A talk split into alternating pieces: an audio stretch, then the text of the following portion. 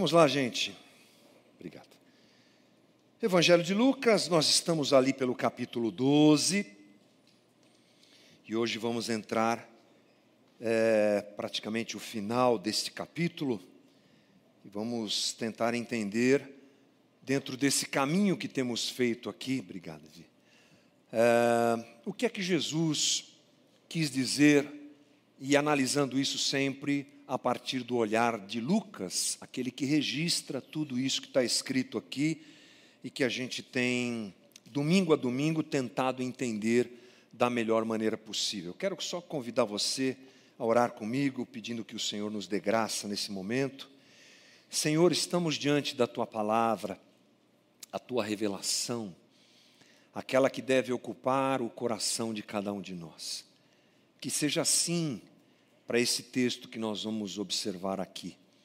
Dá-nos graça, Jesus, para que essas verdades sejam incorporadas em nós, que a letra se torne verdade não só na mente, não só no entendimento, não só na explicação, mas em quem somos, para que haja uma grande transformação em cada um de nós.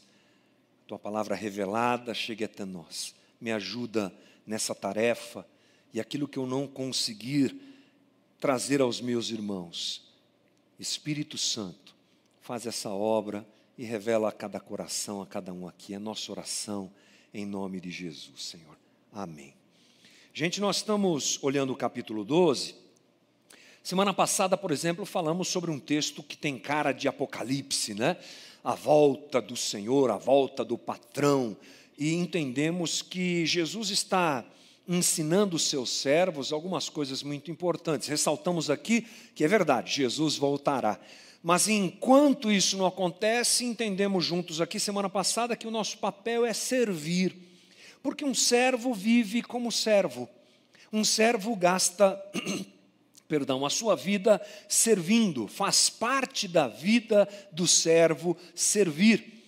E aí vimos que Pedro faz uma pergunta para Jesus e Jesus dá algumas opções para Pedro, querendo entender e fazer Pedro refletir, e é claro que essa pergun essas perguntas chegam até nós: que tipo de servo nós somos? Aqueles que sabem o que tem que fazer e fazem, aqueles que sabem o que tem que fazer e não fazem, ou aqueles que não sabem o que tem que fazer e não fazem?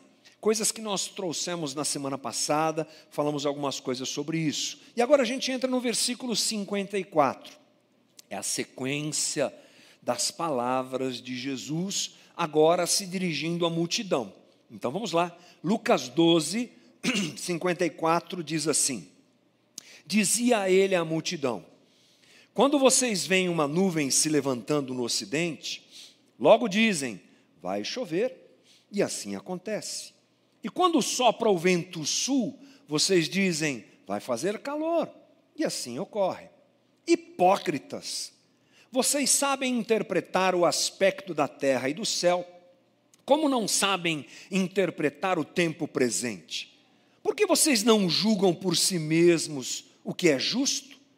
Quando algum de vocês estiver indo com seu adversário para o magistrado, faça tudo para se reconciliar com ele no caminho, para que ele não o arraste ao juiz o juiz o entregue ao oficial de justiça e o oficial de justiça o jogue na prisão. Eu digo que você não sairá de lá enquanto não pagar o último centavo. Bem, Jesus continua, portanto, falando com o mesmo grupo de pessoas. É sempre importante essa leitura sequencial, para a gente saber com quem Jesus está falando, isso é importante. Talvez os trechos anteriores ele tenha se focado mais nos discípulos, mas agora Lucas deixa claro que ele se dirige à multidão. E ao falar com a multidão, ele chama a atenção do povo para uma mudança ou para a mudança de realidade que está diante deles. Jesus está querendo chamar a atenção daquelas pessoas para tudo o que está acontecendo e eles não conseguem perceber. Mas ele começa mostrando que aquelas pessoas que o ouvem, elas têm uma capacidade de, de discernimento, algo que faz parte da vida de todo ser humano. nós temos uma capacidade de discernimento. Eu vou ler aqui para você, aliás, vou ler com você, partes desse mesmo texto em uma versão chamada Bíblia à Mensagem. Foi escrita pelo eh, pastor Eugene Peterson não é um texto muito adequado para estudos mais profundos, mas ele fala de um jeito que a gente entende muito bem. Então veja só o que diz o versículo 54 nessa versão. Dirigindo-se à multidão, Jesus disse: Quando nuvens surgem do oeste, vocês logo pensam com razão: vem uma tempestade aí. Quando o vento sul, aliás, quando o vento vem do sul, vocês dizem, dizem acertadamente: vai fazer calor. Jesus fala sobre realidades que fazem parte da vida daqueles homens e daquelas mulheres. Lembre-se que é uma sociedade que baseia a sua economia basicamente na agricultura, na criação de animais e coisas muito simples. Então, tudo que Jesus fala e que tem a ver com plantação, colheita, seara, não é? Trigo, joio. Esse pessoal sabe muito bem sobre o que Jesus está falando. E agora Jesus traz aqui uma realidade presente naquela região. A chuva vem do mar Mediterrâneo, que é pelo oeste. O calor vem do deserto, que é pelo sul. É? E é interessante porque Israel é uma, uma linguiça, assim, uma terra meio esticada, assim, não muito grande. E quando estive lá no ano de 2000, eu entrei pelo Egito, pelo deserto, entrei pelo sul. E é de lá que vem mesmo esse calor. Isso todo mundo sabe. Os ouvintes de Jesus sabem, sabe por quê? Porque eles cuidam da agricultura e esse discernimento está como algo constante para ele, para eles. Um agricultor tem que ter discernimento. Ah, tá ventando, tá vendo? Da onde vem esse vento? Do sul, vai secar. Vamos parar de plantar, por exemplo, sei lá o que é que eles faziam, né? Ah, está vindo agora do oeste, ah, é chuva que está chegando, vamos plantar mais. Esse discernimento do que acontece ao redor deles, eles tinham, porque eram agricultores, e porque isso basicamente os interessava era parte até da própria sobrevivência, subsistência deles. Então, Jesus está destacando a capacidade humana de perceber o seu entorno. Isso acontece com a gente. Nós também temos essa inteligência que nos faz perceber o que está acontecendo ao nosso redor. Vamos lá? O que é que você pensou quando a guerra da Ucrânia se iniciou? Se você tem uma leitura mínima geopolítica e você tem uma ideia do que, como é que o mundo funciona, você deve ter pensado assim: a gasolina vai aumentar. Você deve ter pensado assim. Por quê? Porque a Rússia é basicamente um posto de gasolina, né? A Rússia é um grande posto de gasolina. Eles vendem petróleo, eles vendem gás lá para a Europa. Quando essas situações de aperto que a Europa colocou sobre a Rússia começaram a acontecer, pronto, daqui a pouco vai disparar. É, é uma coisa do nosso dia a dia, de nós olharmos ao redor e percebermos, vai dar ruim esse negócio. A gente faz essa leitura, a gente faz esse discernimento. Isso acontece por quê? Porque nos interessa. Assim como a agricultura interessava aquele pessoal. Nós lemos o que nos interessa, nós observamos a vida e enxergamos o que está acontecendo. Jesus chama esse comportamento daquele povo de só olhar para o que interessa e só perceber o que interessa, sabe de quê? De hipocrisia. Isso é uma hipocrisia, porque vocês só olham para o que interessa. Vamos ao texto, versículo 56. Hipócritas, vocês sabem interpretar o aspecto da terra e do céu, como não sabem interpretar o tempo presente? Vamos naquela versão da, da Bíblia Mensagem.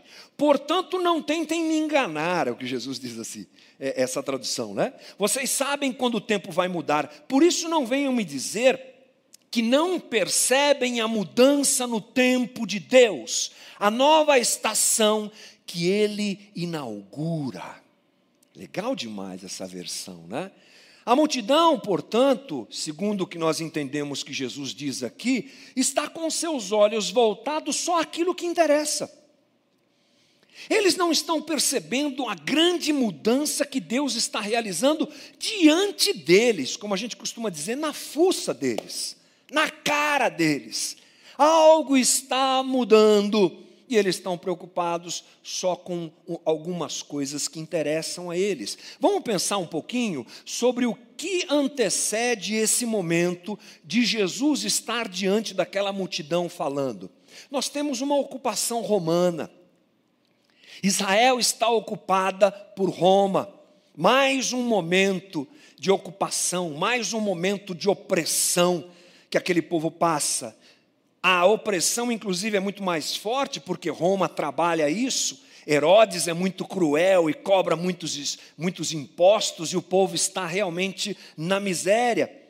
Junto com isso, você tem uma religião falida, uma religião fake, que todos eles sabem que é fake, todos eles conhecem aquela estrutura e sabem como ela está comprometida, isso está na cara deles. Nesse movimento aparece uma voz que clama no deserto, João Batista. Depois de 400 anos de silêncio, aparece um profeta que clama a Deus, que apresenta a Deus ao povo e clama ao povo dizendo: arrependam-se, porque o reino de Deus já chegou. E ele não faz isso no meio da religião de Israel, ele não faz isso no templo. Ele não faz isso é, enroscado com os sacerdotes e com os líderes de Israel, ele vai para o deserto. E o povo vê tudo isso. Logo depois, quem vem? O próprio Cristo. Ele que está diante deles, fazendo todos os sinais que eram esperados do Messias de Israel fazendo essa confrontação com a religião e com a própria estrutura de Roma. E eles não vêm. Irmão, um judeu nasce sabendo a lei e a história de Israel, principalmente nesse momento histórico aqui. Aprendiam a ler com a Torá, decoravam os livros do nosso Antigo Testamento, a Bíblia deles, a lei deles de cabo a rabo, como a gente fala. E as profecias sobre o momento em que o Cristo viria estão lá, mas eles não enxergavam e não queriam enxergar simplesmente porque não lhes era interessante. Jesus diz no versículo 56: Como não sabem interpretar o tempo presente? A palavra tempo aí é kairos, no grego você tem duas palavras para tempo: cronos, que é o nosso tempo, minuto, segundo, minuto, hora, década, século, isso é cronos. Deus, quando os escritores bíblicos usam esse termo, eles estão se referindo ao momento que Deus preparou para acontecer. É o tempo de Deus. Como é que vocês não perceberam? Como é que vocês não enxergam diante de tantos sinais, tantas coisas que estão acontecendo, que o tempo de Deus chegou? Esse é o momento que Israel esperou a sua história inteira. Desde Abraão até agora, o que Israel espera é a chegada do Messias. Ele está diante deles, mas eles não vêm. E sabe por que eles não vêm? Porque não querem ver. Todos os sinais estão diante deles, mas eles não querem ver. Não faltava aquele pessoal olhos para verem os sinais, faltava vontade de usar esses olhos e perceberem o que estava acontecendo. A preocupação do coração daquele povo era outra. Vamos nos lembrar que Jesus vem falando sobre isso, não é? Se você acompanhou as últimas conversas que, que tivemos aqui, você vai se lembrar que Jesus vem dizendo: não se filiem, a, não se contaminem, melhor dizendo, com o fermento da hipocrisia, o fermento dos fariseus. Guarde o teu coração, não seja ganancioso, cuidado com o teu coração. E diante dele está uma multidão que não entende isso. E eles têm o seu coração ocupado por aquilo que não deveria ocupar o coração. E ele, inclusive, diz isso lá em Lucas 6,45. O homem bom tira boas coisas do tesouro, do bom tesouro que está em seu coração. E o homem mau tira coisas más do mal que está em seu coração, porque a boca fala do que está cheio o coração. Eles não queriam nada, Eles não queriam enxergar, não lhes era interessante porque o coração estava ocupado com aquilo que não deveria ocupar. Lucas 12, 34. Pois onde estiver o seu tesouro, ali também estará o seu coração. Essa conversa de Jesus com o povo, portanto, é uma denúncia a respeito do olhar equivocado daquelas pessoas das prioridades equivocadas daquelas pessoas. Lembrando que o que ocupa o coração determina as nossas prioridades de vida. O que está guardado aqui dentro, ou aqui dentro, como você quiser, quando a Bíblia usa o termo coração, não é? a gente fala coração, mas a gente sabe que tem a ver com psique, com é, emoção, que tem a ver com vida. Quando a gente tem o coração ocupado por algo equivocado, aquilo será a nossa prioridade de vida. Ou melhor, o que ocupa o nosso coração é a nossa prioridade de vida. E nós não estamos muito distantes daquele pessoal, porque o ser humano, de modo geral, finge não enxergar aquilo que não lhe interessa. O que não interessa, a gente coloca de lado. O que não interessa, a gente não gasta tempo. O que não interessa, a gente não investe. A gente escolhe viver assim. Às vezes a miséria, a dor, a fome, elas estão ao nosso redor, nós decidimos não observar aquilo do jeito que deve ser observado. A guerra está acontecendo, puxa, que terrível, né, gente? Vocês vêm lá nos telejornais ou na internet, aqueles vídeos, as bombas caindo as criancinhas morrendo, é triste demais, mas é pior porque a gasolina subiu. Porque isso me interessa. O ucraniano que está lá não sei aonde morrendo, ah, que pena. O russo que está lá morrendo, ah, que pena. Mas o que é importante mesmo, que droga dessa guerra que a gasolina subiu. Porque é isso que nos interessa. Nós olhamos para os meninos no semáforo e fazemos como o Oficina G3 cantava na década de 90, gestos mudos do outro lado. É assim que a gente reage, porque não interessa. Vidros fechados, gestos mudos do outro lado, porque não nos interessa. O luto do colega de trabalho. Ah, que pena, né? Mas o pior é que eu vou ter que fazer o trabalho dele, né? Isso é que é pior porque é isso que nos interessa. Ou seja, nós escolhemos não ver. Nós escolhemos não ver a prioridade que nós damos ao dinheiro, irmão. Nós escolhemos não ver o quanto nós nos importamos com honra e com mérito. A gente escolhe ver a gente escolhe não ver, melhor dizendo, quanto nós priorizamos os nossos desejos carnais, digamos assim, quanto a nossa carnalidade nos domina. E eu não estou só falando de sexualidade, eu estou falando de tudo que tem a ver com o Hamilton pecador, homem caído, redimido em Cristo, mas que luta contra a sua carnalidade. Nós escolhemos não pensar muito nisso, nós escolhemos passar por cima, parece que não nos interessa. Nós escolhemos não ver a religião que alimenta o nosso ego e coloca Deus para nos servir e nós, como senhores, nós escolhemos não ver isso. Nós passamos por cima, porque o nosso julgamento, a nossa avaliação é equivocada, porque provém de um coração equivocado. Jesus alerta, Olha o que ele diz no 57. Por que vocês não julgam por si mesmos o que é justo? Vamos ao grego, para expandir o que está escrito isso aqui. Duas palavras importantíssimas. Julgam. Palavra crino quer dizer considerar algo melhor do que outra coisa e, em razão disso, dar-lhe preferência. Por que vocês não avaliam o que é correto e escolhem o que é correto por vocês mesmos. Vocês têm capacidade para isso. Quando o vento sul bate, vocês sabem que vem calor. Quando o vento do oeste vem, vocês sabem que vem chuva, ou seja, vocês não são ignorantes, vocês têm capacidade de escolher o certo. Por que vocês não escolhem? Justo. Por que vocês não escolhem o que é justo? não é? Por que vocês não percebem o que é justo? O que, que essa palavra quer dizer?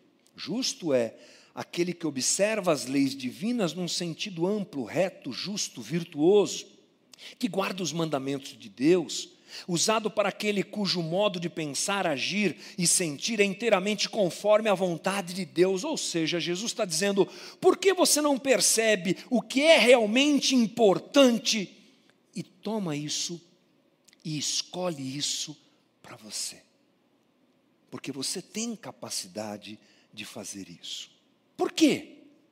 É óbvio que é uma pergunta retórica, porque Jesus sabia, e nós também sabemos, que temos uma preferência pelo que é desnecessário e passageiro.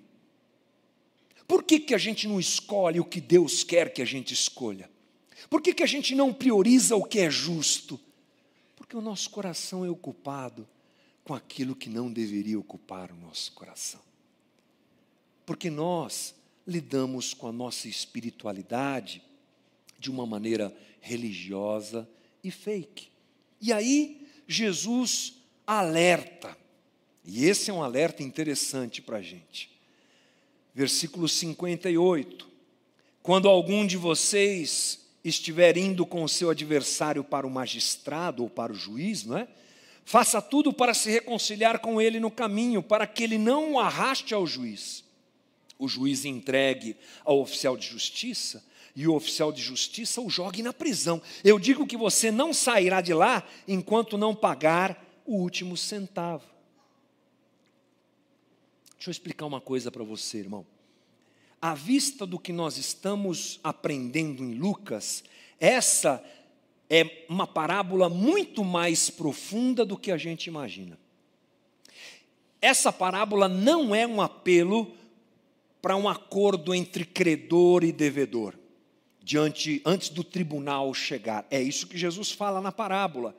Mas não perca o fio da meada, como a gente fala. Ele vem falando algo e agora ele diz assim: ele traz essa parábola querendo dizer assim: se você, que é uma pessoa que tem discernimento e eu sei que tem, se você deve para alguém e você sabe que aquela pessoa está indo te denunciar lá no tribunal, o que é que você faz? Você sai correndo e faz um acordo com ele antes que isso caia na mão do juiz.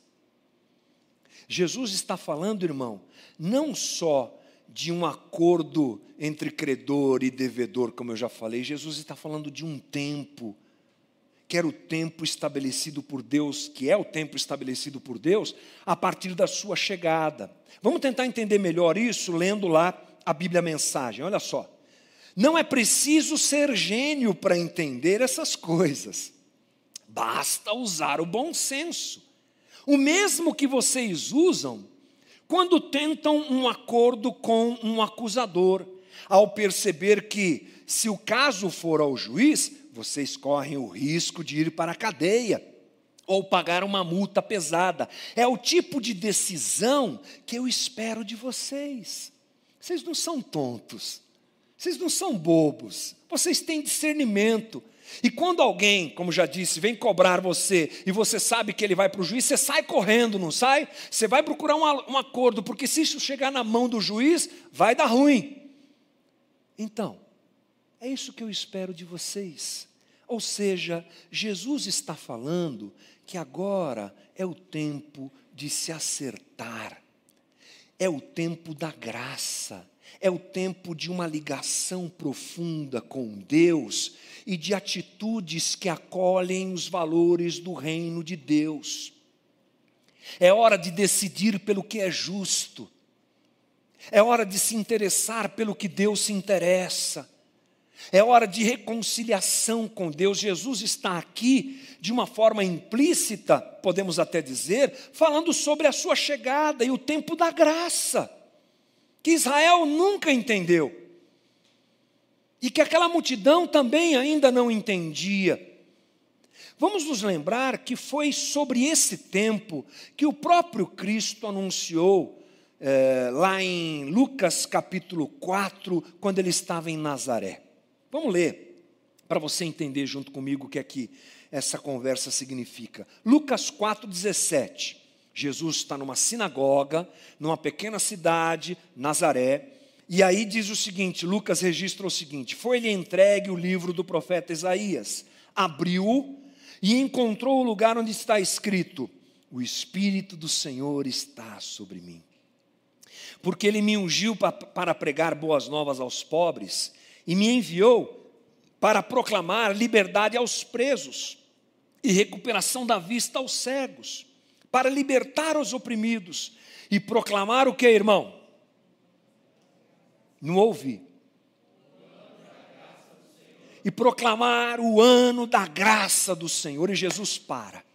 O ano da graça do Senhor chegou, porque eu estou aqui. O tempo do conserto chegou, porque eu estou aqui.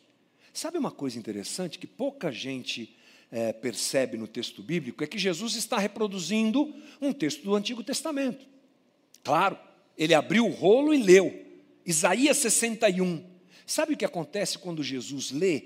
Ele suprime uma parte do texto de Isaías. Lá em Isaías 61, 2, diz assim: Para proclamar o ano da bondade do Senhor e o dia da vingança do nosso Deus. Jesus não fala de vingança. E você acha que isso não é proposital? O texto estava diante dele. Claro que é proposital. Ele está falando junto comigo, com a minha pessoa, chega a graça. Chega a manifestação plena do amor divino. O advento do Cristo, irmãos, é o cumprimento das profecias e a chegada do ano aceitável do Senhor. É a chegada do tempo da graça, onde o servo vive servindo, porque ele ama ao Senhor é o tempo onde o servo serve como estilo de vida mesmo, porque ele ama o Senhor. É o tempo onde o servo escolhe aquilo que o Senhor deseja. É o tempo onde o servo faz avaliação da vida a partir dos pressupostos do reino e escolhe sim aquilo que Deus quer. É o tempo do reino, irmão. É o tempo do Messias, é o tempo do evangelho. É o tempo de nós nos apegarmos a Deus por esse amor apresentado na cruz.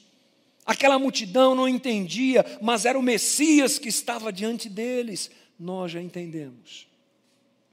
Dois mil anos se passaram, já estudamos, já dissecamos o texto, já temos a revelação completa.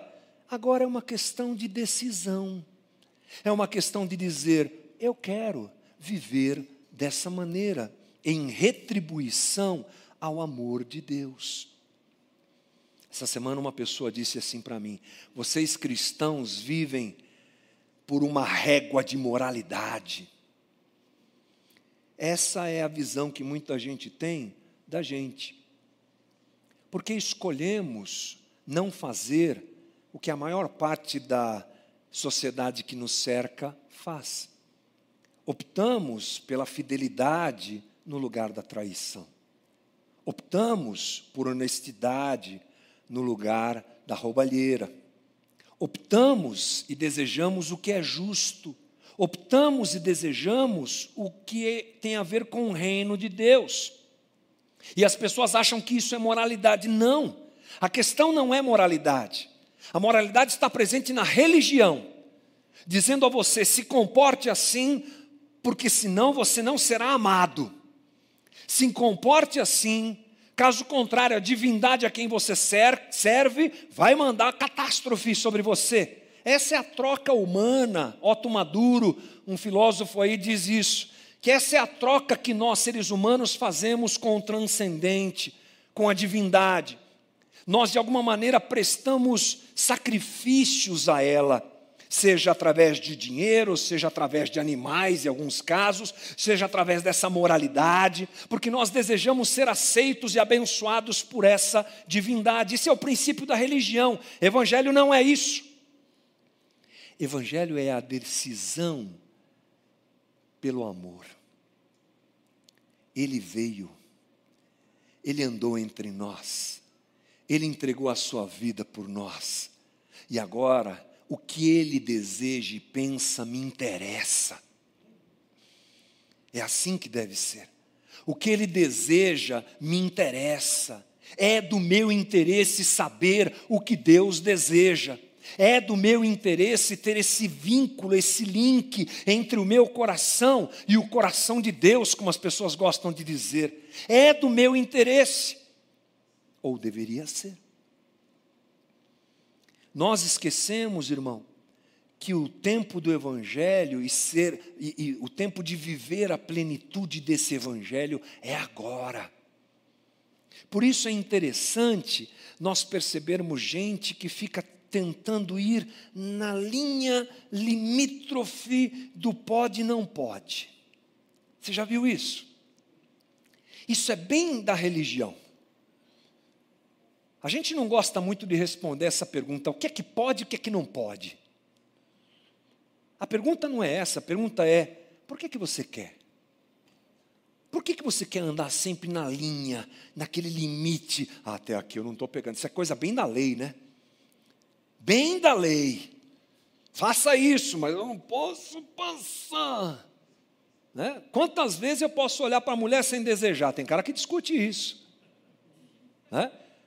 Não, se olhar, não, olha só uma vez, aí você vai acompanhando, porque se olhar duas, três vezes está em pecado. Essas histórias doidas que a gente vê por aí. Né? Quanto eu posso beber? Quanto eu posso ultrapassar desse limite? Quanto eu posso gostar de dinheiro, já que essa sociedade. Ah, então, tá bom, eu, eu gosto de dinheiro, mas eu dou uma boa oferta. Aí fica assim equilibrado, né, Deus? Está tudo certo. É aquela linha do limite. Não é isso. Não é isso. Nós temos capacidade humana e agora mais ainda, porque o Espírito habita em nós, de olharmos para a vida e dizermos assim: ah, isso aí não tem nada a ver com o reino, estou fora. Ah, isso aqui é coisa de ideologia humana. Esse link que os caras estão fazendo aí com a política tem nada a ver com o reino de Deus, estou fora. A guerra, puxa, dói no meu coração compaixão, amor, princípios do Evangelho, valores que dirigem a minha vida, é o discernir, é o olhar e dizer: eu quero o que Deus quer. Frequentemente vai ser uma luta? Vai. Porque a tua famosa carne não quer. Você quer ser feliz. Você quer ouvir e seguir o que a sociedade diz. E eles dizem que a felicidade está nisso. Então tem essa guerra, né? Tem essa luta. Paulo já fala isso lá em Romanos 7, não é? Aquilo que eu quero fazer, que é o bem, eu não faço, e eu faço, acabo fazendo o que não é o mal. Bem-vindo, é isso aí. Essa luta sempre vai ter, sempre acontecerá. Mas Jesus está dizendo: escolha o reino. Inclusive, quando fazemos isso, somos ajudados e socorridos por Deus para continuarmos trilhando o caminho do Evangelho. Eu encerro o nosso papo hoje lembrando algumas coisas então dessa conversa para você. Primeiro, temos a capacidade de entender o que está ao nosso redor. Nós temos, irmão. Deus já se revelou plenamente. Aquela frase, o melhor de Deus está por vir, isso é papo furado, já veio, já se revelou, já está diante de nós. Você tem um texto bíblico aí, nas mais variadas versões, para você entender o que Deus quer. Nunca tivemos acesso a tanta informação boa e tanta porcaria. Ok, Faça a escolha pelas coisas boas, escute boas pregações, aprenda sobre o reino de Deus, leia bons livros, aumente esse discernimento teu quanto aos, às coisas do reino, mas não se esqueça, essa capacidade você já tem. Outra coisa que a gente disse aqui importante, observe o seu entorno e faça o julgamento diante do, dos próprios valores do reino e priorize, invista tempo, recursos e tudo mais que você puder naquilo que é a vontade do Senhor. É assim que Jesus espera que a gente ande. E a minha meu convite final é para que nós oremos, para que nós oremos por nós, para que a gente se interesse por isso. Porque o grande problema desse pessoal que ouve Jesus é que eles têm discernimento, eles têm olhos, mas não querem ver. Abre os nossos olhos, Senhor. Amém, irmão? Abra os nossos olhos, Senhor. Faz a gente enxergar o que o Senhor quer, está diante de nós. E o Senhor nos dirija para que essa hipocrisia passe longe da minha vida e da tua vida também, em nome de Jesus. Vamos ficar de pé, irmãos. Vamos orar. Vamos pedir misericórdia de Jesus. Vamos pedir graça. Vamos pedir que Ele nos ajude nesse caminho. Vamos pedir que Ele contemple as nossas dificuldades e vamos corajosamente escolher o que é de interesse de Deus. Eu te convido a fechar os teus olhos e orar comigo agora. Senhor Jesus, Deus da nossa vida, Senhor da nossa vida, nós estamos aqui nesta manhã observando o texto bíblico e ele é duro para nós, ele nos denuncia, ele mostra a corrupção do nosso coração, ele mostra que somos como aquela multidão que escolhe aquilo que é do seu próprio interesse. É assim que somos nós, rebeldes por natureza, distantes de Ti, Senhor. Mas nessa manhã, diante da Tua palavra revelada, a gente se coloca diante do Senhor e pede: tem misericórdia de nós, Jesus. Esse é o tempo da graça, é o tempo do amor, é o ano aceitável do Senhor, o ano da graça do Senhor, é o tempo da graça do Senhor, o tempo da reconciliação, o tempo em que o nosso coração precisa se voltar a Ti, Jesus. O tempo onde o nosso coração pode se voltar a Ti antes que venha o juízo. É o tempo da graça, é o tempo do amor derramado por nós plenamente naquela cruz. E eu te peço, Jesus, tem misericórdia de cada um de nós. Ajusta as nossas prioridades, Jesus.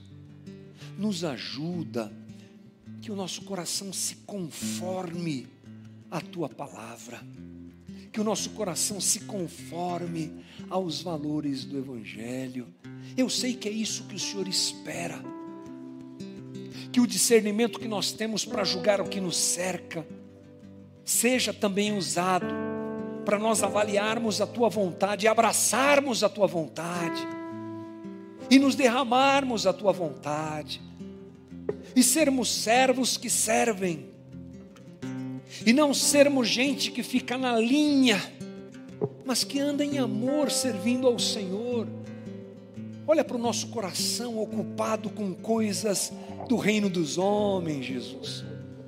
Olha para o nosso coração ocupado pelos nossos interesses e prazeres. Olha para o nosso coração pecador, cheio de vontades erradas e distantes de Ti. Que essa seja manhã da rendição, da entrega, do desejo de servirmos ao Senhor profundamente, o mais profundo que nós pudermos ajustando o nosso coração a esse tempo, o tempo da graça, o tempo do amor, o tempo do acolhimento do Senhor a nós pecadores, homens e mulheres distantes de Ti. Jesus, obrigado pelo Teu amor derramado na cruz. Constrange-nos, constrange-nos, Jesus a nos interessarmos por aquilo que o Senhor se interessa. Obrigado por essa manhã, Jesus. Obrigado, porque a tua palavra nos coloca diante do Senhor. Obrigado porque a tua misericórdia se renova. Obrigado porque somos esses mesmos que desprezam o Senhor, mas ao mesmo tempo entendemos que o Senhor nos ama e somos acolhidos por Ti. Obrigado, Senhor. Corrige o meu coração, alinha o meu coração, corrige o coração da comunidade, alinha o coração da comunidade, que a nossa, o nosso, a nossa escolha seja pelo Senhor e pela Tua vontade. É a nossa oração nessa manhã, em nome de Jesus em nome de Jesus, o nome que está acima de todo nome. Em Ti nos refugiamos, em Ti somos acolhidos. Obrigado, Senhor. É a nossa oração. Amém e amém. Deus te abençoe, irmão. Bom domingo.